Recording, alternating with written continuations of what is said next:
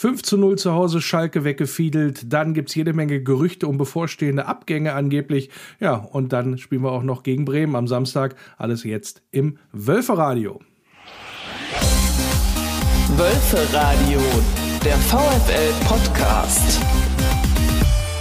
Mit Lenny Nero.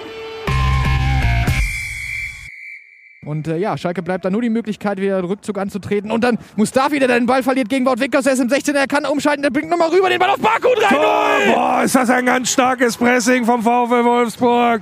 Und am Ende ist es Riedle Baku, der gar keine Probleme hat, da aus 8, 9 Metern halbrechte Position den Ball im Tor der Schalker unterzubringen. Nach einer ganz starken Pressing-Aktion. Ja, das war das 3 zu 0 bei Wölfe Radio Arena Live. Man, man stellt sich mal vor, so ein Ding hätte mit Zuschauern stattgefunden. Wann haben wir mal Schalke 5-0 irgendwie weggeputzt? Jetzt mal unabhängig, was von denen los ist. Aber das war schon, ja, eine ansprechende Leistung vom VfL Wolfsburg, würde ich sagen. Und mit Zuschauern wäre es natürlich noch viel geiler gewesen. Aber ja, so ist es halt momentan. Trotzdem, ich habe mich gefreut, live dabei gewesen zu sein und das äh, dann auch mit kommentieren zu dürfen. Insofern eine ganz, ganz runde Sache. Und darüber möchte ich auch heute nochmal ausführlich sprechen, über das Spiel gegen Schalke aber auch natürlich, was dann in den kommenden Wochen dann auf den VfL Wolfsburg zukommt, dann letztendlich auch und wo wir vielleicht dann auch den Rest der Saison wie gestalten werden. Und da habe ich mir wieder meine Kitchen Gang mal eingeladen, die mit mir das Ganze hier analysieren wollen und sollen. Das sind äh, die Wolfsblock-User Wolle Grün und äh, Schnitzelaus. Seid gegrüßt, Jungs. Ja, moin Lenny. Hallo Lenny, hallo Wolle. hallo Basti. Ja, ist wunderbar. Äh, wollt ihr euch noch dreimal begrüßen, dann können wir das, dann, dann mache ich noch mal kurz Pause. Ansonsten legen wir jetzt mal ja. ganz eiskalt los. Basti, wie geht's so? Alles klar? Ja, muss, muss. ja, Schnauze, Schnauze jetzt hier. Auf jeden Fall wollte ich einmal mit euch äh, besprechen, Spiel gegen Schalke. Ähm, wir haben das 3-0 gerade gehört. Das Ding ging ja am Ende 5 zu 0 aus. Was hat das angesichts der Schalker Leistung überhaupt für eine Aussagekraft, so ein Spiel? Wolle. Ja, das hat schon eine Aussagekraft, weil ich meine, du musst, auch wenn Schalke am Boden ist, musst du ja auch erstmal so ein Spiel souverän zu Ende bringen, weil auch dort bei Schalke ist ja eine gewisse Qualität. Die spielen ja erste Bundesliga. Und wenn dort so ein Ding auch mal ein bisschen unglücklich läuft und man mal irgendwie, äh, ja, vielleicht sich doch mal ein frühes Gegentor kassiert und dann hinten aufmachen muss, dann kann immer irgendwas im Fußball passieren. Aus, und aufgrund dessen bin ich froh, dass wir das souverän bis zur letzten Minute eigentlich durchgespielt haben.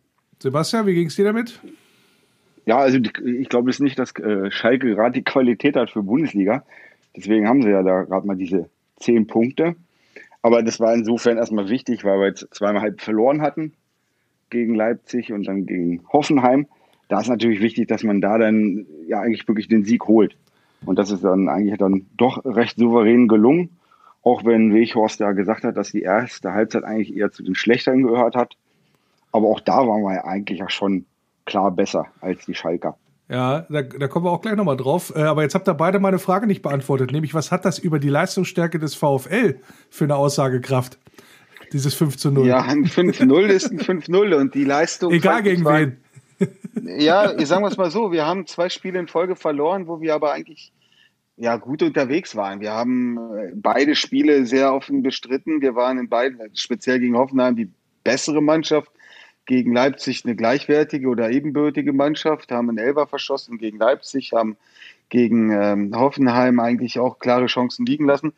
Das heißt, unterm Strich haben wir auch dort sauber gute Spiele gemacht, nur halt mal einfach nicht gewonnen. Und das kann man auch mal so einer Mannschaft verzeihen, ne, nach sieben Siegen in Folge. Sprich, für mich ist diese Leistung extrem hoch einzuschätzen, weil man immer wieder gezeigt hat, auch gegen vermeintlich schwache oder also ja, schwache Gegner sind wir in der Lage, das Ding souverän mit einem Torschuss äh, gegen uns zu Ende zu spielen. Und wir hätten das Ding auch 6-7-0 gewinnen können. Ja, was will man mehr? Ja, das hat insofern eigentlich was gezeigt oder was wichtig war zu sehen, dass sie eigentlich äh, weitergemacht haben wie eigentlich die ganzen Spiele zuvor. Denn äh, was ja nicht äh, unbedingt das Auffällige bei uns ist, ist aber ja, dass wir einen Haufen Torchancen haben, dass wir die uns herausspielen, weil so viele waren es jetzt, glaube ich, auch nicht gegen Schalke. Aber dass wir äh, ganze Zeit Druck machen und letztendlich dann ähm, ganze Zeit den, äh, durch den Druck, den wir auf den Gegner ausüben, die zu Fehler provozieren, was dann daran endet, dass eben jetzt bei Schalke gleich erstmal anfangs ein Eigentor passiert oder dass Hertha ein Eigentor macht oder wie wir es in Bielefeld hatten, dass wir eigentlich keine dicke Torchance hatten, aber so einen Druck ganze Zeit aufgebaut haben, dass wir die zu Fehlern zwingen und dadurch ein, ein Tor entsteht. Vielleicht noch kurz ergänzen, wir dürfen noch zum Thema der Einschätzung der Leistung.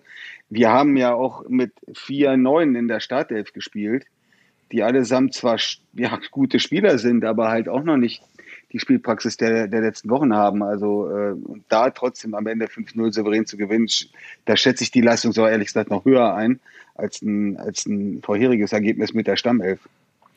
Ja, die neuen wie zum Beispiel Baku hinten links. Ne? Ja, da, genau, da kommen wir auch natürlich nochmal gleich drauf, äh, weil das hat ja offensichtlich in der ersten Halbzeit nicht so gut funktioniert, wurde dann ja auch äh, korrigiert. Aber ich äh, kann hier nochmal ein paar Statistiken verlesen, die mir die Jungs von Create Football äh, zur Verfügung gestellt haben, die ja so ein bisschen auch genauer da auch gucken, auch was so die spielerischen Leistungen und so weiter angeht. Also die 16 Schüsse, die wir gehabt haben, davon waren sieben aufs Tor und davon waren fünf drin und davon ein Eigentor. Also das ist schon mal äh, extrem, ex, äh, äh, extrem effektiv, effizient. effizient, effektiv, genau. Und haben auch zwei Kontertore gemacht. Ähm, war das, Wolle, äh, eigentlich im Grunde, was wir in der zweiten Halbzeit gesehen haben, der Glasner Fußball, den wir, also dieses, dieses Mörderpressing und dann letztendlich auch dann den Fehler, den Gegner so zu Fehlern zwingen, dass dann quasi am gegnerischen 16er schon äh, ja die Torchancen rausgespielt und dann auch effektiv verwertet werden.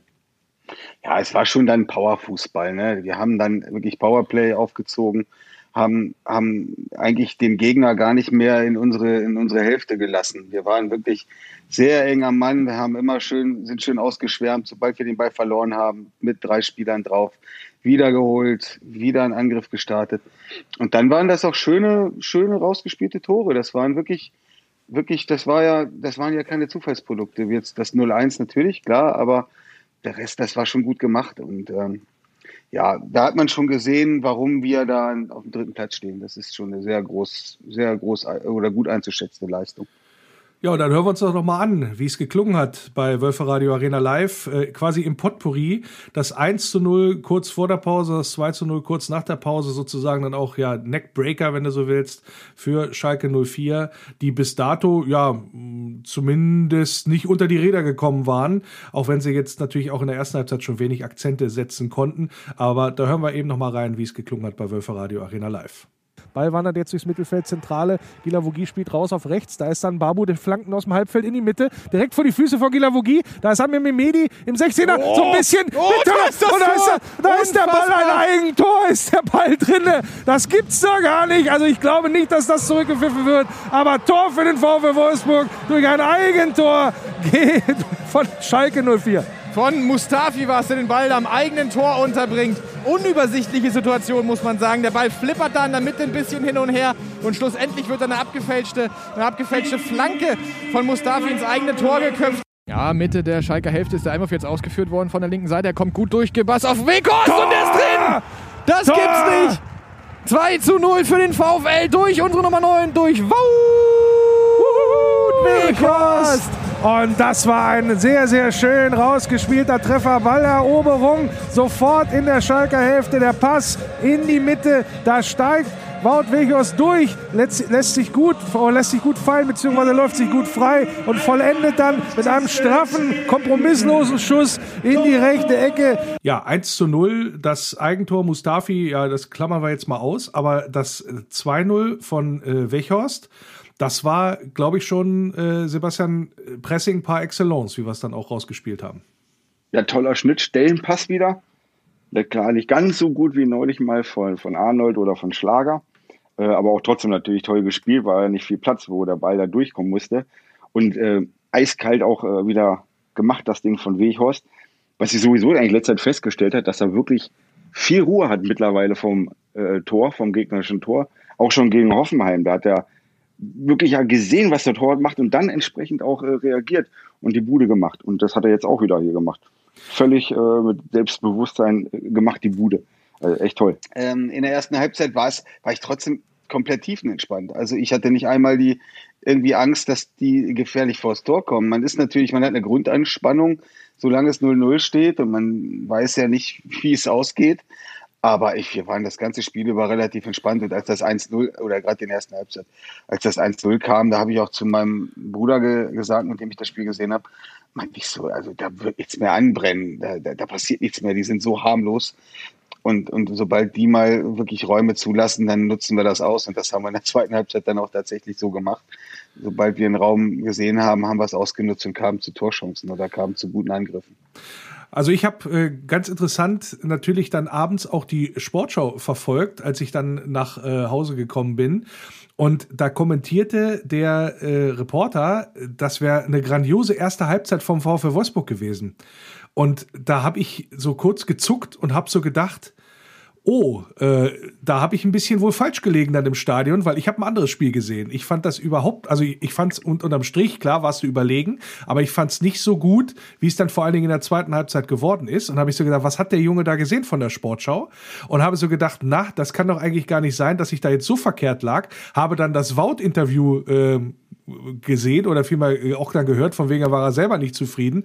Und dann habe ich auch noch gehört, dass es in der Halbzeit durchaus gerappelt hat. Ja, also dass man da auch äh, insgesamt nicht so zufrieden gewesen ist. Also da ist, wurde dann ja auch ein bisschen was, ich sag mal, angepasst in der, was die Marschroute angeht. In der zweiten Halbzeit hat man ja auch gesehen, wie die Truppe rauskam. Und da habe ich gedacht, okay, gut, in der Sportschau, da äh, kochen sie offensichtlich auch nur mit Wasser. Was das angeht, so falsch hast du dann letztendlich ja. nicht gelegen. Wobei Abschlüsse hat es ja gegeben in der ersten Halbzeit. Ich, ich habe mir ja dann, äh, es gibt ja zum Glück auf DSF ja immer auch sehr ausführliche Berichte.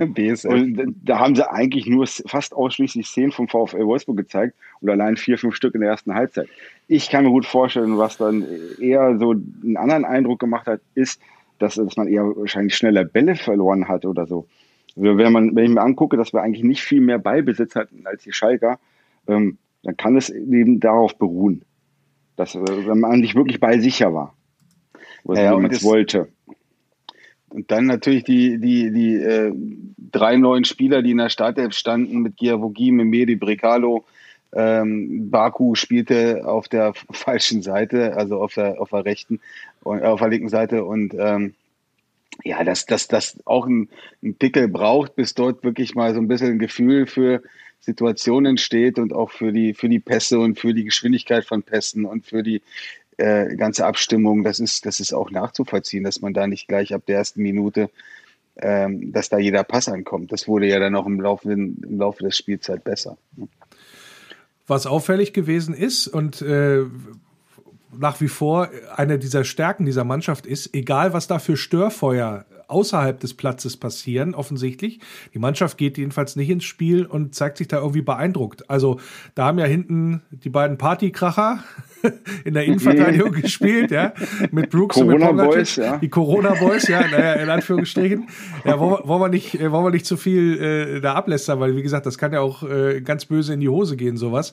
Aber trotzdem, von, von meiner Warte aus, ich hätte fast gesagt, also wenn die immer so verteidigen, ja, dann äh, können sie meinetwegen jede Woche Party machen, so ungefähr, weil das war ja insbesondere, was Jay Brooks da abgeliefert hat, über das gesamte Spiel und äh, Pongacic über weite Strecken, das war ja mega souverän und mega stark.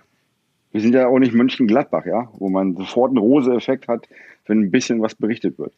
Ja, zum also Glück. Wir hatten, in, in, dieser Saison hatten wir bislang noch, egal was passiert ist, überhaupt keine negativen Effekte. Es ging einfach immer straight bergauf. Also, und auch jetzt sowas, da hat man versucht vorm Spiel, ja gut, was heißt versucht? Ich meine, unsere beiden Spieler haben auch ihr Bestes gegeben, dass, dass, dass man dort ein bisschen Unruhe stiften konnte mit solchen Aktionen, die man dann wenn man da nicht ähm, Leute hat, denen man vertraut und sich dort filmen lässt und die das dann in irgendwelche sozialen Kanäle spielen, dann äh, ja, dann kann man schon mal da fragen, so Jungs, ja komm, ja, es ist Corona, ne? Also ich war auch nicht begeistert davon, aber auf der anderen Seite, es sind halt auch echt noch junge Leute und ja, was soll ich sagen, wenn die dort mit vier, fünf Leuten äh, oder zwei, drei Leuten irgendwo in einem Wohnzimmer eine Shisha rauchen, ich meine, es sei ihnen es sei ihm gegönnt. Das macht jeder zweite 16-Jährige. Also, aber unabhängig okay, davon ist jetzt ein kleiner Exkurs äh, von meiner Seite.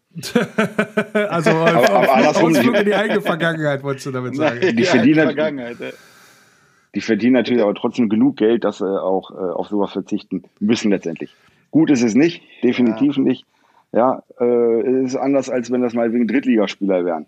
Die verdienen bei weitem nicht so ein Geld. Also da kann man das eher verzeihen aber die haben jetzt auch ja eine gewisse Strafe bekommen, ein bisschen Kohle, Sozialstunden Naja, irgendwo ich- ableisten. Sebastian, ich sehe das halt noch ein Ja, Stückchen also- anders. Also ich will das gar nicht von, vom Geld her äh, argumentieren. Ein Spieler wie Marin Pongracic hat äh, Corona gehabt, beziehungsweise Covid-19 und hat danach unwahrscheinliche Schwierigkeiten gehabt, wieder zurückzufinden. Also der hat ja in Kombination mit seiner auch anderen Erkrankung, mit pfeiferschem Drüsenfieber, was haben wir hier diskutiert über das Thema, ja ich sag mal Luft, ja, also, was er da, was er nicht gekriegt hat, in Anführungsstrichen. Und Ja, das äh, kommt auch noch dazu. ja, also eigentlich müsste ich, ich sag's mal, eigentlich müsste ich es besser wissen, wenn du so willst.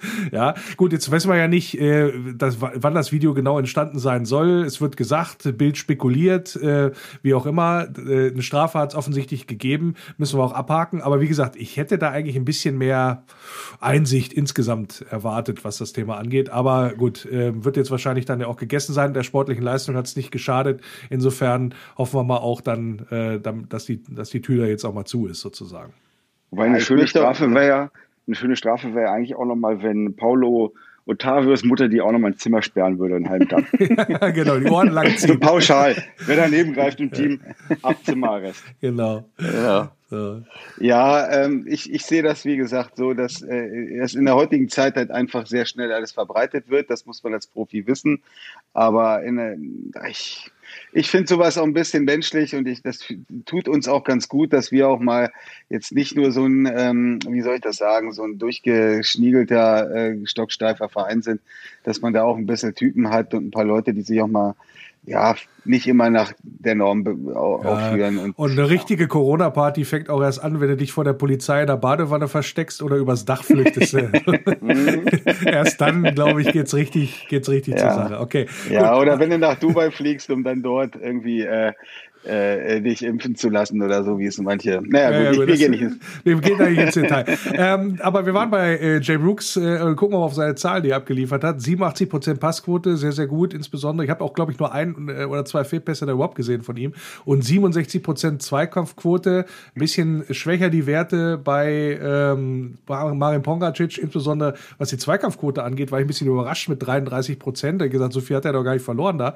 Äh, jedenfalls nicht ähm, gefühlt, weil als ich das live gesehen habe, Passquote mit 87 Prozent auch sehr, sehr ordentlich. Gucken wir nochmal auf die Rückkehrer. Äh, Joshua, Gilavogi, 85 Prozent Passquote im zentralen Mittelfeld. Auch wichtig, obwohl er natürlich wesentlich weniger risikofreudig spielt als Xaver Schlager in dem Zusammenhang. 60 Prozent Zweikampfquote, gewohnt, souverän und stark.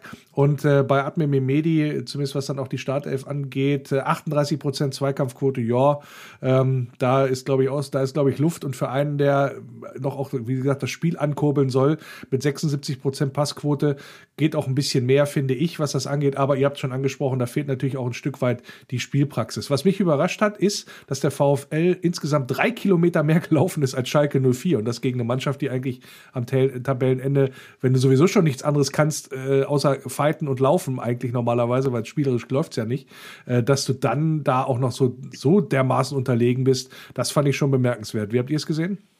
Aber wir waren, glaube ich, sogar eher unterdurchschnittlich in der, unserer Laufleistung. Das ne? ist korrekt. Der Mit Durchschnitt- 113 Ja, km, äh, ja, Kilometer etwa. Ja, genau. Und 115 ist, glaube ich, so der Durchschnitt in der Bundesliga. Na, wir haben auch eine höhere Zweikampfquote, wir haben mehr Fouls gespielt, ist auch lustig. Ne? Wir gewinnen 5-0 und spielen trotzdem mehr Fouls als der Gegner. Ähm, also, ja, das war schon, wenn man sich hier mal so die Statistik, wenn man die mal gegenüberlegt, also waren wir in allen Bereichen überlegen. Es gab nicht eine, nicht einen, doch Fehlpässe hat Schalke mehr, ja. nee, die haben auch mehr Ecken. Die haben tatsächlich 8 zu 3 Ecken äh, rausgeholt. Ja, ja, stimmt. Haben sie Aber, mehr Ecken, ja. ja, ja, also die waren, aber die waren, die waren alle, äh, ich, das waren immer so Marcelinho Gedächtnisecken, habe ich so gedacht. Die, die wurden aber so reingelöffelt. Und da hast du natürlich in der Mitte gegen Brooks und Co. wenig Chancen gehabt, was das angeht. Ähm, aber wie gesagt, beim VfL auch 16 zu 5 Torschüsse. Also das war schon äh, ja eine Demonstration und zum Teil ein Klassenunterschied. Da gehe ich übrigens wieder mit der Sportschau mit, die das auch so konstatiert haben dann. Ja, und das liegt auch ein Stück weit an der Leistung unserer Mannschaft und nicht nur an der Schwäche von Schalke. Das ist mein Eindruck, weil wir sind wirklich, äh, finde ich, in dieser Saison bis auf die Top-Teams und bis vielleicht auch mal so ein Spiel wie gegen Stuttgart, wo wir ein bisschen glücklich gewonnen hatten, aber auch Corona-bedingt das, wenn ich mich daran erinnere, das waren auch neun Stammspieler, die ausgefallen sind. Wir spielen diese Saison, äh, spätestens seit dem Herbst, so einen souveränen Ball. Das, das ist auch echt die Stärke unserer Mannschaft. Und dann hören wir uns doch mal an bei Wölfe Radio Arena Live äh, aus dieser ganz starken zweiten Halbzeit gegen Schalke 04, auch wieder im Potpourri das 4 zu 0 und das 5 zu 0, beides erzielt von Jokern, was ja auch keine besondere oder, oder was bisher, bisher keine besondere Qualität war in Wolfsburg, was da von der Bank gekommen ist Thema, zum Thema Torgefahr. Die gegen Schalke hat es funktioniert, das 4 zu 0 und das 5 zu 0 auch vorbereitet. Dann zum Beispiel das 5 zu 0 durch Jérôme Roussillon, der in die Partie kam. Reden wir dann gleich nochmal drüber, über das Thema Einwechselspiel. Aber erstmal Wölfe Radio Arena live. Ball wandert jetzt wieder an den eigenen Elfmeterpunkt. Da ist Renault, wird auch sofort angelaufen von Wechers. Langer Ball nach vorne und dann der Ballgewinn von Kevin Mbabu. Zusammenspiel mit Maximilian Arnold, der spielt den Ball sofort in die Spitze zu Wout. Der legt rüber auf links, da ist Breckerlo, der ist frei und Jawohl! macht das Und macht das Tor 4 zu 0 für den VfW Wolfsburg. Das ist jetzt wie im Training, liebe Wölfe Radio Arena Live-Zuhörer. Wie im Training, guter Angriff über die rechte Seite. Da kommt ein etwas längerer Ball auf Wout Wekos, der macht den gut fest und legt schlussendlich dann links raus auf, auf Breckerlo. Und der ist da sträflich allein gelassen worden, kann in den 16er ziehen und aus guten elf Metern völlig unbedrängt den Ball an Renault vorbei zum 4 zu 0 rechts unten versenken. Jetzt kommt der Ball mal links raus auf Jerome Roussillon. Der ist gut eingelaufen, der hat jetzt schon Meter gemacht, der ist nur für des 16ers. Der geht jetzt auf die Grundlinie, ist ganz allein im 16er. Was macht er? Der bringt jetzt quer und da ist Philipp im Rückraum. Und ist der oh, drin? Der war ist drin. Der drin gewesen Der war sein? drin. Warte, äh, Tor, äh, es wird angezeigt vom Schiedsrichter, dass der Ball im Tor war. Jawohl. Die, Uhr, Ei, ei, ei, die ei, ei. Uhr von Sören Storks hat gepiept, möchte ich mal sagen. Und auch der Linienrichter hat sofort angezeigt, dass der Ball hinter der Linie war. Das war von hier oben, von der Pressetribüne nicht genau zu erkennen. Aber sofort und überhaupt gar keine Frage. Die Torlinientechnik greift in diesem Moment und das Tor von Maximilian Philipp zählt. Ja, Sebastian, ähm, 4-0 durch äh, Breckerloh, der auch noch so ein bisschen nach seiner Form gesucht hat. Ähm, häufig jetzt auch nur, wenn von der Bank kommt. Ähm, 5 zu 0 Maximilian Philipp. Äh, gilt irgendwie so ein bisschen das Gleiche. Und vorbereitet von einem langzeitverletzten Jérôme Roussillon habe ich mich äh, habe ich mich extrem drüber gefreut. Ähm, wie bewertest du das, was dort auch dann letztendlich von den Ein Einwechselspielern kommt in dieser Saison? Bisher eigentlich nicht, war es ja nicht so gut. Wenn man erst gleich Brekalo anschaut, der ja anfangs sehr oft gespielt hat, dann eher sehr oft eingewechselt wurde, da war es halt deutlich zu wenig. Ähm, genauso auch zum Beispiel Memedi, da war es, wenn er da mal eingespielt hatte, auch nicht wirklich gut oder nicht viel zu sehen von ihm. Aber es hat mir jetzt schon deutlich besser gefallen. Allgemein gegen Schalke jetzt schon äh, haben alle die, die jetzt weniger gespielt haben, doch besser gespielt als sonst, wenn man die gesehen hat. Ähm, bei Memedi ist mir das auch besonders stark aufgefallen, weil da finde ich dann doch schon gegen Hoffenheim ziemlich agil war. Äh, vor bei allen anderen Spielen war da fast, fast gar nicht zu sehen, wenn er gespielt hat. Also der ist jetzt deutlich bemühter. Liegt auch sicherlich daran, dass er einfach jetzt schon wieder deutlich länger im Training ist. Äh, dabei ist er ja auch immer ganz gerne mal verletzt. Das macht es natürlich schwer für ihn. Aber ich glaube, der kann, wenn er dann öfter spielt und gesund bleibt, wirklich noch Gold wert sein für uns. Wolle? Ähm, ja, wir hatten ja das Thema schon mal im Podcast gehabt, dass ich da ja der Meinung bin, dass wir eine gute zweite Reihe haben.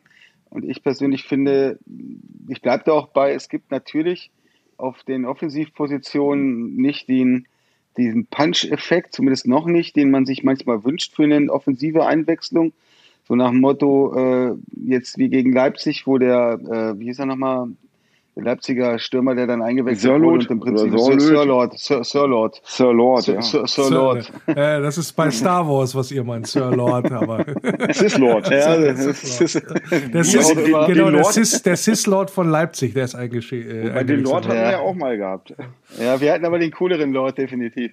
Ähm, jedenfalls, äh, das fehlt uns dann durchaus manchmal. Ich fand gegen Hoffenheim kam auch, als Bricalo reinkam, wirkte er manchmal in seiner Entscheidung nicht ganz glücklich, hat aber trotzdem einen Abschluss gehabt, der zum Tor fast geführt hätte, wo wir alle schon aufgesprungen sind und es ein Außennetzding war. Das heißt, er war da auch schon eigentlich an einem Treffer dran. Jetzt kam er rein, wirkte wieder in der ersten Halbzeit ein bisschen fahrig, also nicht fahrig, sondern eher so, ich, ich, ich mach's richtig, aber dann nicht bis zu Ende.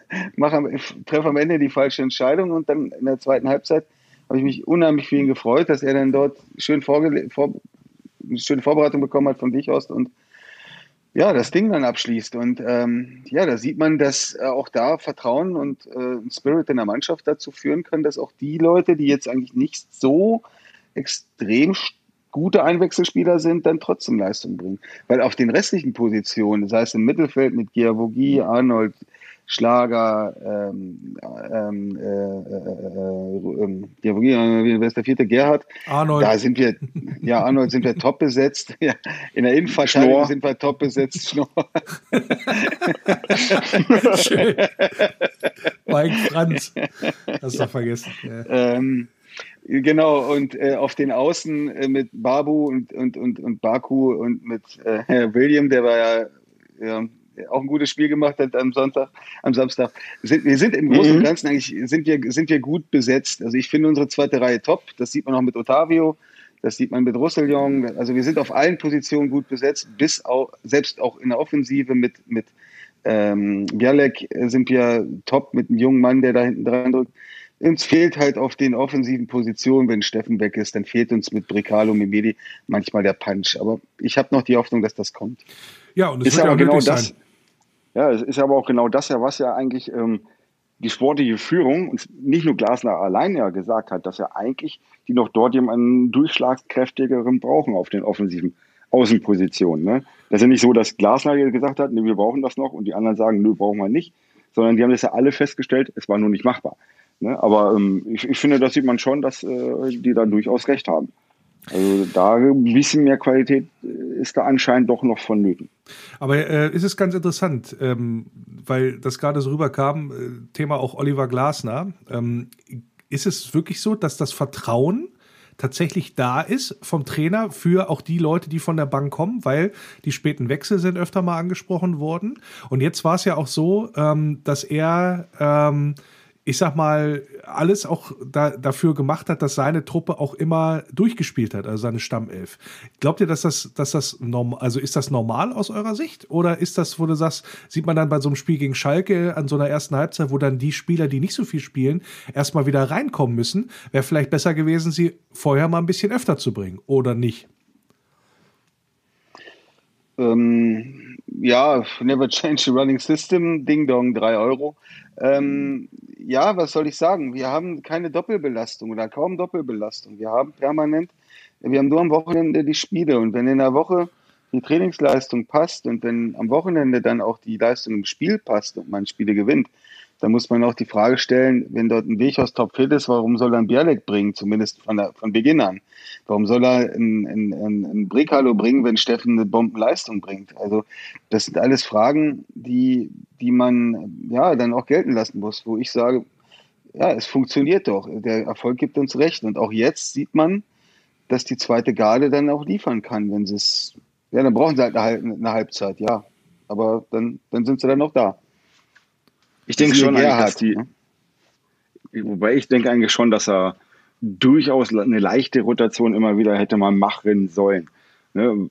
Allein deswegen, wenn, wenn die dahergehen, sagen, dass alle am einen Strang ziehen, dann sollte es auch relativ egal sein, wen er jetzt dann eigentlich aufstellt. Da kann er ruhig mal einen Schlager, Arnold oder so auch mal rauslassen für ein Spiel äh, und dann eben Gilavogi oder Gerd dann dort an der Position spielen lassen. Ähm, weil es ja eigentlich dem Ganzen keinen Abbruch tut. Im Gegenteil, das ist eher gut sogar dann fürs Teamgefüge auch nochmal, wenn jeder mal ein bisschen spielt. Und außerdem ich bin ich fest davon überzeugt, dass man das nicht merken würde. Also das heißt, wir würden dann genauso performen.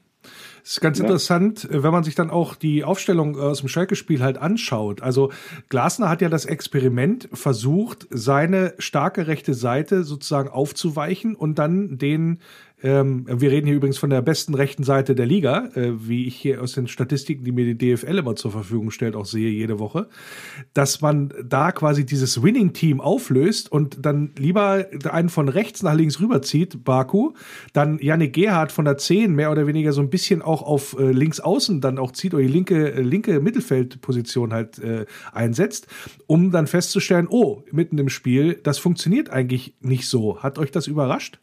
Also überrascht, dass es jetzt ähm, nicht so gut geklappt hat. Ähm, ja, ich denke mir schon vorgestellt, dass das eigentlich weniger ein Problem sein sollte. Ja, oder vielleicht sind sie aber auch einfach so gut eingestellt auf dem rechten Flügel. Kleiner Hinweis, es geht hier nicht um Politik natürlich, dass wir einen starken rechten Flügel danke, haben. Danke. oh Mann. Ja, ähm, weil wir sind ja auch stark in der Mitte. Nein, ähm, vielleicht sind die echt so eingespielt auf der rechten Seite und, und, eigentlich schon so sehr fokussiert, dass es dadurch einfach nur schwierig war.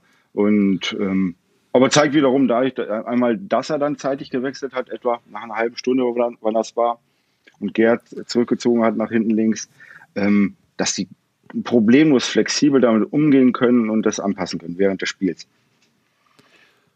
Ja, Try and Error, ne? Man kann es versuchen und wenn man es, äh, wenn man sieht, es funktioniert nicht, dann, dann, dann stellt man wieder vielleicht positionsgetreu um und gibt einem neuen eine Chance. Aber ich glaube, ähm, so mit der, natürlich, er könnte doch, gebe ich Basti auch ein bisschen, Sebastian ein bisschen recht, er könnte durchaus mal ein bisschen Abwechslung bringen, speziell für die Offensiven, denn die brauchen natürlich auch Tore. Und fürs Selbstbewusstsein, so ein rechter Verteidiger, der, der läuft die Linie hoch und runter, der kann sich immer in Anführungsstrichen eher motivieren als ein Offensiver, der halt von Toren lebt. Und ähm, da wäre es vielleicht doch nicht schlecht, öfter mal da vorne auch mal einen reinzusetzen, wenn es äh, klar ist. Ne, Zu, zumal wir ja eigentlich, äh, insbesondere was so die Zehnerposition angeht, die hat sich ja jetzt Janik Gerhardt gekrallt, was das angeht, durch äh, sehr, sehr gute Leistungen. Aber das ist ja eigentlich eine Position, für die er gar nicht so vorgesehen gewesen ist. Also wir haben, wir sind ja in diese Saison gegangen mit einem Viererkampf im Mittelfeld, Schlager, Arnold, Gila, Wugi und Gerhardt. Dafür war das ge eigentlich gesetzt. Ja, und äh, davor, also ich will nicht jetzt sagen, dadurch, dass Gerhardt jetzt einen vorgerückt ist, haben dann so Spieler wie Memedi oder auch wie, wie Philipp, die ja eigentlich für diese Position angedacht sind, oder auch ein Ginzek, wenn man so ein bisschen hängende Spitze oder mit zwei Spitzen das spielen möchte zentral, das, der, der blockiert ja quasi dann in Anführungsstrichen gleich mal drei Personen. Ja, der spielt jetzt auch nicht wirklich einen klassischen Zehner eigentlich, ne? Ja. Das ist ja, äh, nee, aber er spielt, er spielt quasi diese Position im Sinne von, äh, dass die anderen drei da nicht spielen können oder die anderen ja, vier ja, besetzte halt, ne? Hat halt ein bisschen mehr den defensiven Charakter drin eigentlich, von, von der Grundeinstellung. Ja, und das paart er dann halt mit äh, eigentlich doch ganz guten offensiven äh, äh Möglichkeiten.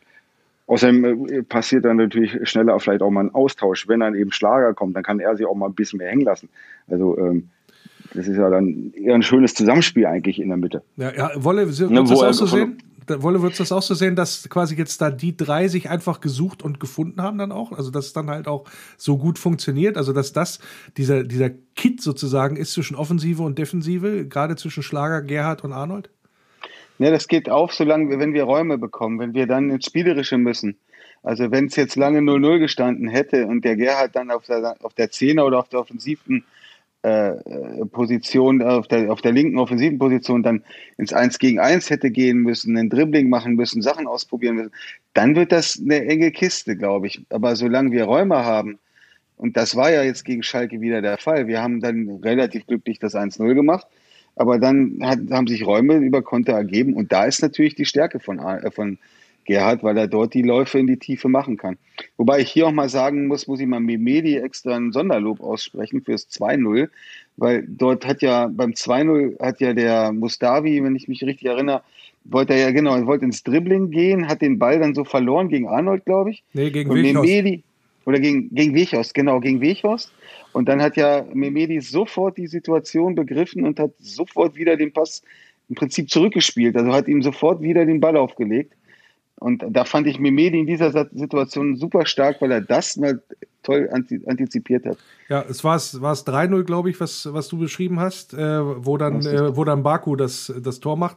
Ähm, weil beim 2-0 ah, ja, beim, beim ja. 2 mhm. ist dann der Ballgewinn da und dann ist Baku, der den Schnittstellenpass da anbringt. Du hast äh, recht. Ja. Ne? Aber äh, gut, bei so vielen Toren kann man auch schon mal durcheinander kommen. Das äh, geht mir manchmal auch. Ich musste am Samstag auch äh, mal ein bisschen nachzählen, ob dann tatsächlich fünf Tore auf der Anzeigetafel letztendlich stehen. Aber wir wollen jetzt da auch nochmal einen Strich drunter machen und äh, uns jetzt nochmal mit mit äh, einem kleinen Zukunftsausblick hier im Wölferadio beschäftigen. Auf dem Weg nach Europa. Ja, meine Kitchen Gang ist immer noch zu Gast. Äh, Wolle Grün und äh, User Schnitzelaus, auch dem einen oder anderen bekannt aus dem Wolfsblog. Und ja, mit ihnen habe ich eben gerade schon mal alles durchgekaut, insbesondere das Sportliche beim VfL. Wollen aber jetzt dann auch mal auf ja, die drohende Chance oder die drohende Möglichkeit, Champions League mal noch mal zu sprechen kommen, weil die Chancen sind ja nicht geringer geworden, sagen wir es mal so. Wie schätzt ihr es auch anhand der, ja, ich sag mal, kommenden Spiele dann auch ein, Wolle? Ja, man muss von Spiel zu Spiel schauen. Ach du meine Güte. ja. Äh, danke, Sebastian. das war jetzt eine bewusste Provokation. Die Saison ist ein Marathon ne? und kein Sprint. Ja, genau. Ja, das war das Wölfe-Radio für diese also, Woche. Solange sie, solange sie elf Freunde sind, können sie es schaffen. Nein, also, ähm, ja, was soll man sagen? Ich, ich habe vorhin schon Lobeshymnen und äh, Raketen, Lobesraketen abgefeuert und habe gesagt, die spielen die ganze Saison schon souverän oder spätestens seit, seit, dem, ja, seit dem Herbst. Und, ähm, und das hoffe ich, werden die so durchziehen, weil die sind einfach, du siehst es jetzt sogar in der Breite, sind sie, sind sie, sind sie sou souverän. Und wir haben jetzt Gegner, die man schlagen kann. Und selbst es hieß ja jetzt neun Punkte Spiel, weil ich glaube nächste Woche, also Bremen kommt ja jetzt, oder wir fahren nach Bremen und dann war Augsburg. Köln. Was kommt? Köln, Köln. Äh, gut, in Bremen sehe ich den Dreier am gefährdetsten, weil die Bremer halt wirklich, äh, ja, mit, da stimmt es wirklich, dass der, der, der, der zwölfte Mann äh, äh, äh, ganz entscheidenden Einfluss hat, weil die sind ja so giftig und dreckig an der Seitenlinie. Ähm, da, da sehe ich fast noch eher, dass wir vielleicht dort sogar mal einen Punkt liegen lassen können. Aber an sich werden wir diese Saison konstant bleiben. Also warum? Warum soll es nicht so sein? Was soll passieren? Dass wir noch ein paar Spiele verlieren. Also wir haben ja natürlich noch Ja. ein paar Kracher vor uns mit, mit Leipzig, München, Dortmund und Frankfurt. Bei was, acht Ja. oder neun ausstehenden Spielen. Das heißt, wir sind ja schon gut dabei, dass wir uns einen Puffer ansammeln. Wir sind ja jetzt ähm, sechs Punkte vor dem fünften, vor Dortmund. Sogar die Tordifferenz ist ja ganz okay. Da sind wir auch wirklich halt die, gerade die drittstärkste Mannschaft. Aber diesen Puffer braucht man natürlich, um da auch sich mal äh, zwei Niederlagen leisten zu können. Ähm, deswegen natürlich jetzt nochmal wichtig gegen ähm, Bremen und auch gegen Köln, da dann mindestens vier Punkte zu holen. Ähm, klar, Frankfurt muss man eigentlich auch schlagen. Ne? Also sagen wir, wenn, wenn du dann auch noch gegen Frankfurt gewinnst, dann ist es, denke ich mal, eindeutig, dass wir eigentlich in der Champions League landen werden. Aber auch das müssen wir erstmal spielen. Ähm, aber ich bin aber absolut optimistisch, dass die, das, dass die durchziehen. Also, die haben jetzt, sind so dick in der Hose, oder wie kann man es jetzt mal nett formulieren? ähm, die haben einfach so viel Sie haben eine breite Selbstvertrauen. So Brust. heißt das Wort, glaube ich, ne? Eine breite Brust haben sie. Eine breite Brust, ja. Es hören noch Minderjährige zu, wollte ich nur sagen. Also glaube ich jedenfalls. Ich weiß nicht eindeutig, ne? Also von daher. Nein, die haben jetzt so viel Selbstvertrauen, dass die das, ähm, dass sie das, denke ich, durchziehen. Und dass sie am Ende wirklich dann unter den Top 4 landen werden. Also ich sag mal so, wer letztes Jahr in die Champions League wollte, brauchte 65 Punkte. So, jetzt haben wir summa summarum 48. 48. So, das heißt hier äh, äh, nach Adam Riesewolle, wie viel müssen wir noch holen? Ja, wir müssen noch 17 Punkte holen. So, müssen wir noch 17 Punkte holen. So, in 17 Punkte in neun Spielen. Hm? Äh, Ist machbar, äh, gar keine Frage. Aber Ja. dann darfst du natürlich auch, äh, weil du jetzt eben sagtest, gegen Bremen äh, nichts liegen lassen eigentlich oder gegen Köln. Das sind halt so die, die Sachen. Vor allen Dingen, wenn du dann äh, die Gefahr läufst, dann vielleicht auch noch, ähm, ich sag mal, zwölf Punkte abzugeben. Dann müsste aber alle anderen gewinnen. Von Also sechsmal gewinnen muss man. Ob man dieses. Jahr 65 Punkte braucht, das bezweifle ich ehrlich gesagt dann doch, weil die ja, die Frankfurter oder die Dortmunder oder die Leverkusener, die müssen ja dann fünf oder sechs oder sieben Punkte mehr holen noch als wir. Also so müsste man das auch mal betrachten. Und letztes Ja, Jahr richtig. ist, ne, die müssen ja diese Punkte, wenn bei verbleibenden neun Spielen, da müssen die ja mindestens zwei Spiele mehr gewinnen als wir. Und mit plus Tordifferenz etc. pp. Also, nee. Vor allen Dingen, also ist schon gelaufen, Grund. wolltest du damit sagen. Ja, ich, ich habe ich hab, ich hab, äh, das Champions League-Abo für Sky schon verlängert. Ja, ah, ja, ist ja Glückwunsch. Ähm, aber äh, wie gesagt, äh, Fünfter ist letztes Jahr Leverkusen geworden mit 63 Punkten. Ich kann das Jahr auch nochmal äh, zurückgehen. So, da hat tatsächlich für Platz vier mal haben wir 58 Punkte gereicht. Ja, da äh, sind wir auch mit 55 knapp. Äh, ihr erinnert euch ja am letzten Spieltag äh, gegen 8 zu 1 gegen Augsburg. Da sind wir knapp drei Punkte dahinter eingelaufen, was das angeht. Aber äh, nichtsdestotrotz, klar, dass, äh, dass das jetzt mit 48 Punkten nicht reichen wird für die Champions League, ist klar. Ähm, aber ich höre bei euch so raus, wir müssen einfach nur so weiterspielen, Sebastian. Ja klar, ich glaube, dann kommt der Rest von selber. Ich glaube auch nicht, dass wir 65 Punkte braucht die Saison dafür. Da hat das Wolle eigentlich ganz gut durchgerechnet. Da müssen ja wirklich ja Dortmund und Leverkusen fast jedes Spiel gewinnen bis zum Ende. Ähm, da glaube ich nicht dran. Und wir haben einfach, habe ich ja schon gesagt, so viel Selbstvertrauen, äh, dass ich glaube, dass sie das wirklich schaffen. Aber natürlich erstmal abwarten. Es können immer ganz dumme Sachen passieren. Äh, wir treffen zweimal Pfosten gegen Bremen und die kriegen dann irgendeinen beknackten Elfmeter. Zack, hast du dann doch mal eine Niederlage drin, ähm, die unnötig ist. Das kann dann schnell mal in eine andere Richtung laufen. Äh, aber jetzt machen sie es so, gute ja. Jungs. Wir haben keine Doppelbelastung mehr. Äh, die, die Mannschaft an sich ist schon herdenimmun. durch, ja. durch die vielen Corona-Fälle wird da auch jetzt keine große Corona-Pandemie mehr drohen, dass dort so viele Spieler ausfallen. Äh, und ja, also ich denke, das, das könnte klappen dieses Jahr. Ja, zumal die haben ja wirklich Bundesliga als einzige Baustelle. Die brauchen nur darauf gucken. Die haben einfach viel Zeit zum Trainieren, was sie eben letzte Saison nicht hatten. Da hatten sie halt nicht so viel Zeit zum Trainieren und deutlich mehr Verletzte. Ich weiß noch, letzte Saison hatten wir ja eigentlich dauernd sechs, sieben Leute, die immer irgendwie gar nicht im Kader waren, weil sie halt irgendwie eher doch in der Reha waren. Und das ist ja diese Saison nicht äh, wirklich ganz anders. Und der Erfolg, äh, den sieht man jetzt. Wie wichtig es eben ist. Ne? Zum Beispiel, wenn wir nochmal auf Schalke geguckt, ne? die haben dauernd nur Verletzte und kaufen sich sogar noch Verletzte, den Hünteler. Ähm, ja, der zieht jetzt nur noch äh, Rente. Ja, den hat ja der Leuthard kaputt gemacht, angeblich. Äh, ja, wie auch immer, ne? aber, aber bei, bei denen sieht man das halt, ähm, die haben einen Haufen Verletzte, die, die haben gar keine Chance, da irgendwie äh, auf den grünen Zweig zu kommen. Jetzt ist das Ding natürlich vorbei. Und bei uns ist genau das Gegenteil. Man, man darf trotzdem, trotz allem aus meiner Sicht nicht vergessen, und diese Leistung, die wir jetzt liefern in dieser Saison, kann man eigentlich noch höher anrechnen, weil wir hatten eigentlich mit den Bayern die mit Abstand schlimmste, anstrengendste, komplizierteste Vorbereitung von allen.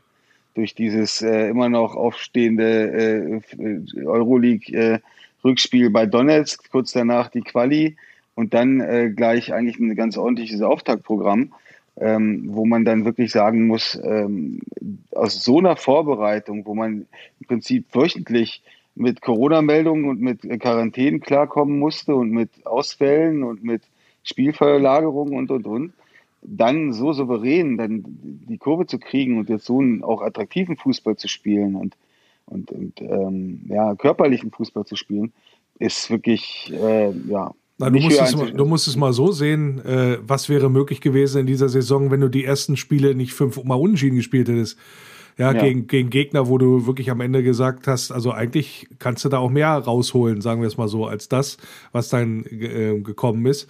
Und das, äh, ja, wie gesagt, da hätte es ja noch deutlich besser aussehen können. Aber wollen wir mal nicht gierig sein. Und denn das, was der VfL Wolfsburg abgeliefert hat, das hat natürlich auch Begehrlichkeiten geweckt. Und darüber möchte ich jetzt auch gleich nochmal sprechen. Königstransfer. Ja, wenn du auf Platz 3 stehst in der Tabelle, Wolle, dann heißt es automatisch, dass da Leute kommen und von deinem Kuchen was abhaben wollen. Wie siehst du die Gefahr beim VfL Wolfsburg, dass, sollte es vielleicht sogar klappen mit der Champions League, dann trotzdem nicht mehr die Leistungsträger hier, ich sag mal, bei der, bei der Stange bleiben, sagen wir es mal so? Hm. Ähm, naja, ich habe heute ein, ein, Interview gelesen von dem Witter, unserem also Volkswagen Finanzvorstand und Aufsichtsratsmitglied beim VfL, der gesagt hat. Vorstand dass, bitte, Vorstand. Vorstand. Aufsichtsratsvorsitzender. Ja, was auch immer. Der ist da, immerhin der Chef oben, vom Aufsichtsrat. Die da oben, die da oben, ja, die da oben. Jedenfalls hat er halt auch ganz klar gesagt, wir sind nicht mehr in der Situation, Position 20, 20 30, 40 Millionen Einkäufe zu tätigen, wir sind äh, eher äh, auf Basis eines, also wir wollen lieber einen Verein darstellen, der für einen Perspektivverein, der für Spieler eine gute Perspektive ist zur Entwicklung, um dann den nächsten Schritt zu machen, aber halt eine, eine Klasse höher als es Freiburg zum Beispiel vielleicht ist oder, oder diese Vereine, sondern äh, wir wollen schon unter die ersten sechs und dort sollen sich junge Spieler entwickeln. Und ähm, das sagt für mich, dass wir uns als Wolfsburg-Fans daran gewöhnen müssen, dass Spieler wie Lacroix, Spieler wie Castells, Spieler wie Baku, äh, Spieler wie Weghorst, ähm, ja, nur über die Champions League gehalten werden können. Und ähm, wenn das dann weniger wird, dass es dann ja entsprechend schwer wird, die dann länger zu halten. Früher war das genau das Gleiche, hatten wir mit den anderen Spielern auch. Nur dann haben wir halt den Gehaltsetat massiv aufgestockt und neue Verträge rausgehauen. Äh, und ähm, ja, und dadurch konnten wir halt dann die Spieler halten mit den jeweiligen Ergebnissen, die sich danach eingestellt haben. Aber ich, also ich muss sagen, ich gehe davon aus, dass so eine Spieler halt maximal zwei, höchstens drei Jahre bei uns bleiben. Und dann, wenn der große Verein kommt und wir nicht Champions League spielen, dass die dann uns verlassen für viel Geld. Aber so ist dann die Welt. So, so, so, so. Damit muss man sich abfinden. Damit bin ich sehr zufrieden. Das ist ein, das muss ich ganz klar sagen, das ist für mich und diese Stadt und dieser Verein und das, was wir hier auch immer so auch erwarten, ist für mich diese Entwicklung zehnmal sympathischer als ähm, 80 Millionen Euro auszugeben für zwei Nationalspieler, die dann äh, nach einem Jahr keinen Bock mehr haben. Das ist nicht, dann, dann identifiziere ich mich mit diesen Leuten deutlich mehr als, äh, als, als es vorher der Fall war. Trotz der Erfolge. Sebastian? Wenn, ja, eigentlich, wenn jetzt wirklich nach der Saison zwei, drei, vier Spieler gehen sollten, wegen tollen Leistungen und die denken, woanders äh, können sie einerseits mehr Geld verdienen und um sich andere Träume nochmal erfüllen, ähm, habe ich, glaube ich, da weniger Problem mit. In gewisser Weise enttäuscht wäre ich schon, wenn zum Beispiel ein Glasner gehen würde, weil, weil er eigentlich mit dem Projekt gar nicht fertig ist hier. Ja, das Projekt, er würde ja mittendrin einfach gehen. Das macht keinen Sinn eigentlich für ihn, weil ähm, er hat jetzt die Chance gehabt, die Mannschaft richtig aufzubauen, dadurch, dass er Zeit hatte, die zu trainieren. Ähm, und, und die Lorbeeren soll er auch ernten, oder wie das heißt.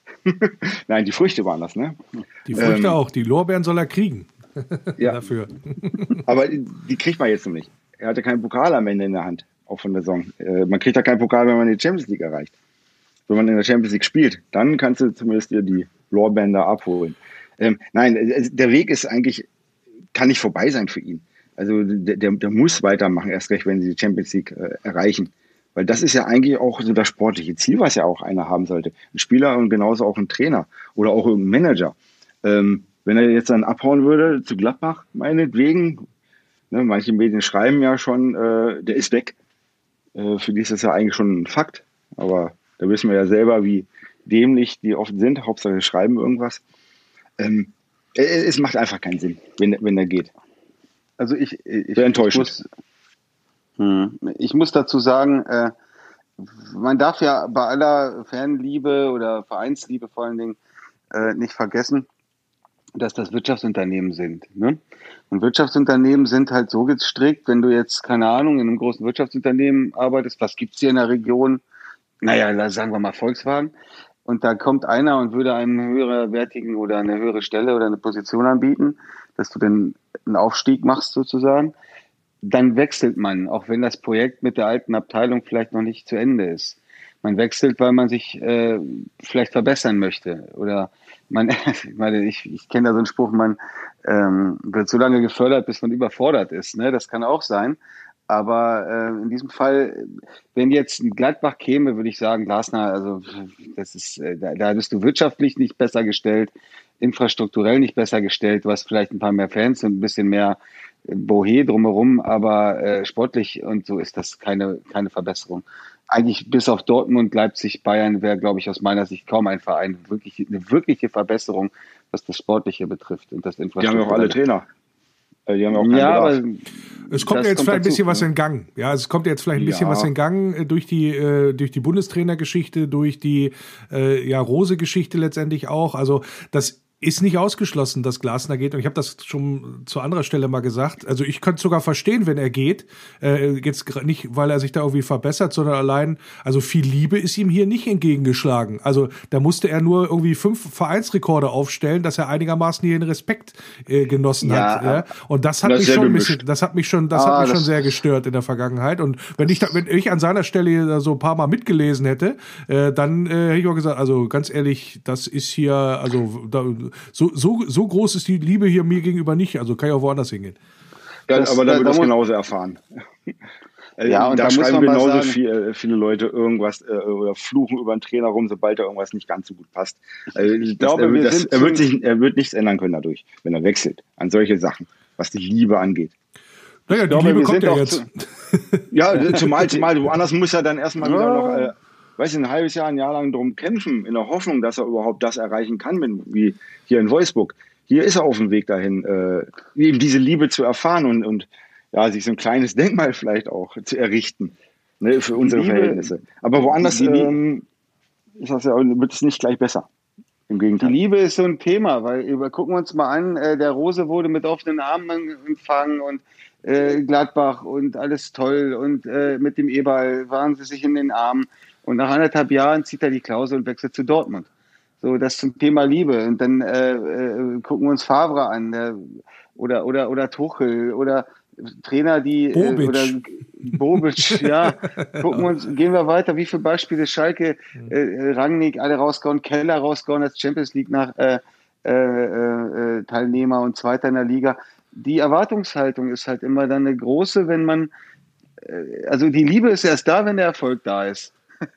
und wenn der Erfolg nicht da ist, dann ist die Liebe äh, von einem Verein oder auch von Fans sehr schnell abgekühlt. Außer es gibt so Ausnahmen, vielleicht ein Klopp oder ein, ein, Streich oder sonst was. Aber wer weiß, was ein Klopp auch in der schlimmen Zeit bei Dortmund als Tabellenletzter in der äh, Winterserie, da wissen wir auch nicht, was dort von den Tribünen gerufen wurde oder was dort in den Foren geschrieben wird. Also wir sind vielleicht auch nah dran und nehmen dann auch gewisse Dinge ein bisschen ernster, wenn dann dort mal ein bisschen über den Glasner äh, geredet wird. Ich habe jetzt nicht erfahren, ich habe bei Labadia was Unverständliches erfahren, als er gleich in seinem zweiten Spiel oder ersten Spiel von den Ultras äh, da äh, wir steigen ab, wir kommen die wieder, wir haben Bruno Labadia. Das ist ein Thema, da war ich wirklich sauer, weil das da da kann da gibst du einem Menschen von vornherein keine Chance und im Nachhinein. Okay, da muss ich ganz kurz, ne? Da ja. muss ich aber kurz eingreifen, weil ähm, es wurde ja klar festgestellt, das war ja nur vielleicht 20 Leute oder sowas, die es mal ein bisschen rumgesungen haben.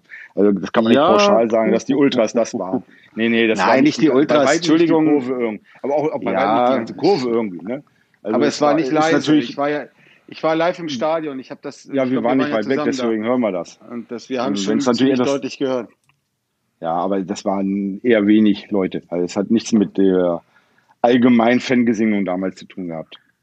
Also man liebt einen Verein, man liebt die ganzen, dieses Event ins Stadion zu gehen und die Geschichte dahinter. Aber Spieler, Trainer, das ist immer, das ist halt ein Wirtschaftsunternehmen und da bleiben manche in Erinnerung und manche, ja, werden vergessen. So, so ist dann das Geschäft. Wie es halt weg ist, dann ihr hört das Wolferradio. Viel Spaß damit. Liebe Grüße. Die Wolfsburg-User und meine Kitchen-Gang Wolle Grün und Schnitzelaus sind hier zu Gast im Wölferadio. Und wir haben alles so ein bisschen mal durch die, ja, durch den Mixer gedreht, sagen wir es mal so, was gerade beim VfL los ist. Würde gerne zum Abschluss noch kurz zumindest auf das Spiel gegen Bremen kommen, so als kleinen Ausblick. Was erwartet ihr für einen Kick gegen die Bremer am Samstag? Ähm, es kann ähnlich laufen wie im Hinspiel. Also bei den Bremern ist immer das Gefährliche, dass dann so plötzlich ein Tor fällt von denen. Ja, dass ähm, die nicht so richtig im Spiel drin sind. Man, man denkt, dass man hat das ganz gut im Griff. Und dann kommt plötzlich irgendein Konter oder sowas und, und die machen dann eine Bude. Oder irgendein blöder Freistoß und das wird da abgefälscht. Das sind da irgendwie, die Bremer sind da Kandidaten, die dann eben eigentlich auch fast aus dem Nichts äh, und nicht durch Überlegenheit ein Tor machen. Das ist halt das Gefährliche äh, gegen die. Ähm, deswegen da ganz wichtig, dass man eben wirklich ganz toll aufpasst, genauso wie gegen Hoffenheim äh, die, haben, die ja drei Chancen hatten im ganzen Spiel äh, und gleich zwei Buden machen. Ähm, wir, müssen, wir müssen halt hinten wirklich sehr, sehr aufmerksam sein und ansonsten genauso Gas geben wie immer. Ja, ich, ich denke auch, wir müssen uns auf viel Körperlichkeit einstellen, wir müssen uns auf viel Kampf einstellen, auf viel Zweikämpfe einstellen. Müssen uns, dürfen uns nicht provozieren lassen, müssen die Ruhe bewahren, aber da sind wir eigentlich ziemlich cool im Moment, finde ich. Ähm, und dann wird sich dann hoffentlich die Qualität an der Stelle durchsetzen, weil ähm, ja, Bremen da absolut schlagbar ist. Ja, und sie sind auswärts auch äh, stärker als zu Hause. Das macht ja auch dann nochmal äh, Hoffnung. Nur 13. in der Heimtabelle. Die Bremer da auch schon fünfmal verloren zu Hause. 12 zu 17 Tore. Also ist jetzt auch keine Heimmacht, die da auf den VfL Wolfsburg wartet. Und insofern, ähm, ja, haben wir ja eben schon mal thematisiert, musst du eigentlich da was mitnehmen und äh, ein Punkt ist schon fast zu wenig. Ähm, wobei man da auch tatsächlich sagen muss, äh, müssen ja auch immer, ich mal respektvoll vor dem Gegner ins Spiel gehen. Aber da mache ich mir bei unserer Truppe eigentlich äh, keine Sorgen. Was ein bisschen auffällig ist, halt, die haben halt auch äh, sehr, sehr schlechte Passwerte. Also das kommt uns dann vielleicht sogar mit der schnellen Balleroberung wieder zugute, ähm, wenn wir dann tatsächlich den Ballverlust provozieren, wie wir es gegen Schalke gemacht haben und ja, dann relativ schnell umschalten können können. Also da sind wir, glaube ich, dann ganz gut. Ähm, und da könnte uns Bremen, ähnlich wie im Hinspiel, war ja dieses Spektakel mit 5 zu 3, da haben wir ja auch äh, ordentlich Fehler produziert, die wir dann auch eiskalt ausgenutzt haben. Ich glaube, die Effektivität wird da eine große Rolle spielen, dass wir in, anders als gegen Hoffenheim beim letzten Auswärtsspiel da uns so präsentieren, dass wir die Butze dann auch vorne mal machen. Denn eigentlich groß, also Bremen äh, erzielt 1,2 Tore im Schnitt. Ähm, das ist deutlich unter Bundesliga-Schnitt. Also da kann man ja also nicht davon ausgehen, dass die da vorne ein Offensivfeuerwerk gegen unsere Truppe abfackeln. Ja, also ich denke mir auch, äh, dass Hoffenheim deutlich stärker einzuschätzen ist als, als Bremen und Hoffenheim mit Kramaric und der Offensive haben die natürlich sich bei uns mehr Sachen rausgespielt, als Bremen sich rausspielen wird, bin ich der Meinung. Also ja, wir, wir müssen den Respekt bewahren, aber können auch mit breiter Brust dahin fahren. Das ist eben das wirklich einzig Gefährliche, dass du eben wirklich die dann im Spiel dann plötzlich unterschätzt, selber dann mal plötzlich mal schludrig bist und dann dir doch, doch mal was einfängst. Kein Virus. Glaub, glaubst, glaubst du, Sebastian, äh, Glasner rotiert wieder zurück? Also jetzt stehen ja Lacroix und Schlager wieder zur Verfügung nach Gelbsperre? Oder wird er sozusagen ähm, die Mannschaft, die gegen Schalke auch gespielt hat, wird er da vielleicht nochmal eine Chance geben? Also wenn er jetzt äh, so fest die ganze Zeit eigentlich immer so einen Stamm hatte, dann wird er auch zu diesem wieder zurückkehren. Also wenn alle wieder zur Verfügung stehen, dann haben wir wieder die alte Stammmannschaft wie vor zwei, drei Spielen. Das heißt, Wolle 5-0 gegen Schalke heißt nichts, äh, kannst wieder auf der Bank Platz nehmen, äh, egal wie du gespielt hast, dann kommen dann die, die vorher es auch immer gerissen haben. Richtig. Nein, also es ist äh, vielleicht ganz kurz, ich denke mal, in der Offensive ist ja erstmal Steffen leider, fällt er ja jetzt längerfristig aus. Äh, das heißt, dort wird auf jeden Fall wieder ein Platz frei. Und äh, Otavio ist auch noch gesperrt. Das heißt, Roussillon wird dort auch den Platz hoffentlich einnehmen, wenn er fit ist. Sprich, wir werden in der, in, in der Zentrale werden wir wieder um, auf die, also wir werden wieder den, äh, die, die, die Verteidigung so aufstellen wie üblich. Wir werden wieder Schlager Gerhard sehen. Aber ich glaube, dann in der Offensive, da wirst du dann die neuen Leute auch wieder sehen, die wir am Wochenende gesehen haben. Und ihr werdet es auch hören bei Wölfe Radio Arena Live. Da bin ich wieder am Start zusammen mit dem lieben Tim. Wir werden es euch kommentieren und ja, natürlich wieder durch die grün-weiße Brille und hoffe, dann schaltet ihr auch ein am Samstag wieder ab 15.15 Uhr bei Wölfe Radio Arena Live in der VfL App oder auf wölferadio.de. Da könnt ihr gerne reinhören und mit uns mitfiebern, wenn ihr das wollt. Und ja, damit sind wir auch schon quasi am Ende von Wölfer Radio, der VfL Podcast für diese Woche und bedanke mich bei meiner Kitchen Gang, äh, den beiden äh, Wolfsblock-Usern, Wolle Grün und äh, Schnitzelaus. Vielen Dank euch beiden. Ja, danke auch, Lenny. Vielen Schönen Dank, war. Lenny. Ja, gerne, gerne. Ja. Hat, äh, hat sich fast wie immer nicht gelohnt, dass ihr da wart, aber immerhin haben wir fast eine Stunde rumgekriegt hier im Wölferradio und äh, haben, glaube ich, äh, alle Themen, die momentan da so anstehen, nochmal richtig abgefrühstückt. Also vielen Dank und ja, euch auch danke fürs Zuhören. Wie immer, immer die Aufforderung, schreibt gerne, wie es euch gefallen hat über die sozialen Netzwerke, über den Wolfsblog oder aber auch gerne eine Mail, lenny at lennynero.de. Der, ja, der freut, da freue ich mich nämlich immer drüber, wie es denn so angekommen ist, was ihr so meint. Oder wenn ihr mal zu Gast sein wollt hier im Wölferadio. Und äh, es gibt seit neuestem auch einen Wölferadio-Shop, da sei noch mal darauf hingewiesen. Da gibt es ganz, ganz interessante und auch lustige T-Shirts. Äh, geht so ein bisschen auch um guten Zweck, habe ich ja auch schon mal gepostet jetzt. Ansonsten, ja, schaut mal rein oder googelt mal Wölferadio-Shop äh, bei Spreadshirt, gibt es den. Adresse werde ich natürlich auch wie immer dann in den Beitext zu dem Podcast hier entsprechend verlinken. Ja, das soll soweit gewesen sein. Ne? Habt Dank fürs Zuhören, bleibt geschmeidig und denkt dran, nur der VfL. Über die Brücke kommt mein Tempel in Sicht. Mein grünes Licht ist wunderschön. Jedes Mal aufs Neue, dieses Gefühl, wenn ich ihn dort sehe. Kann nur schwer beschreiben, wie es mir dann geht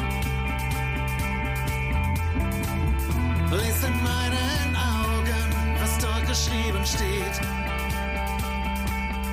Immer nur der VfL. Immer nur der VfL. Immer nur der VfL.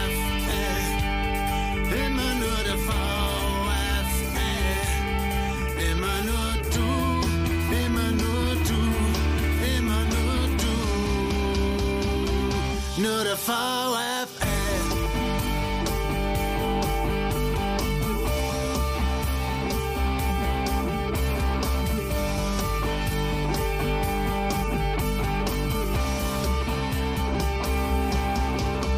Wir singen, wir springen, wir tanzen für Wolfsburg mein Verein. Und ich bin mir sicher, das wird ewig so sein.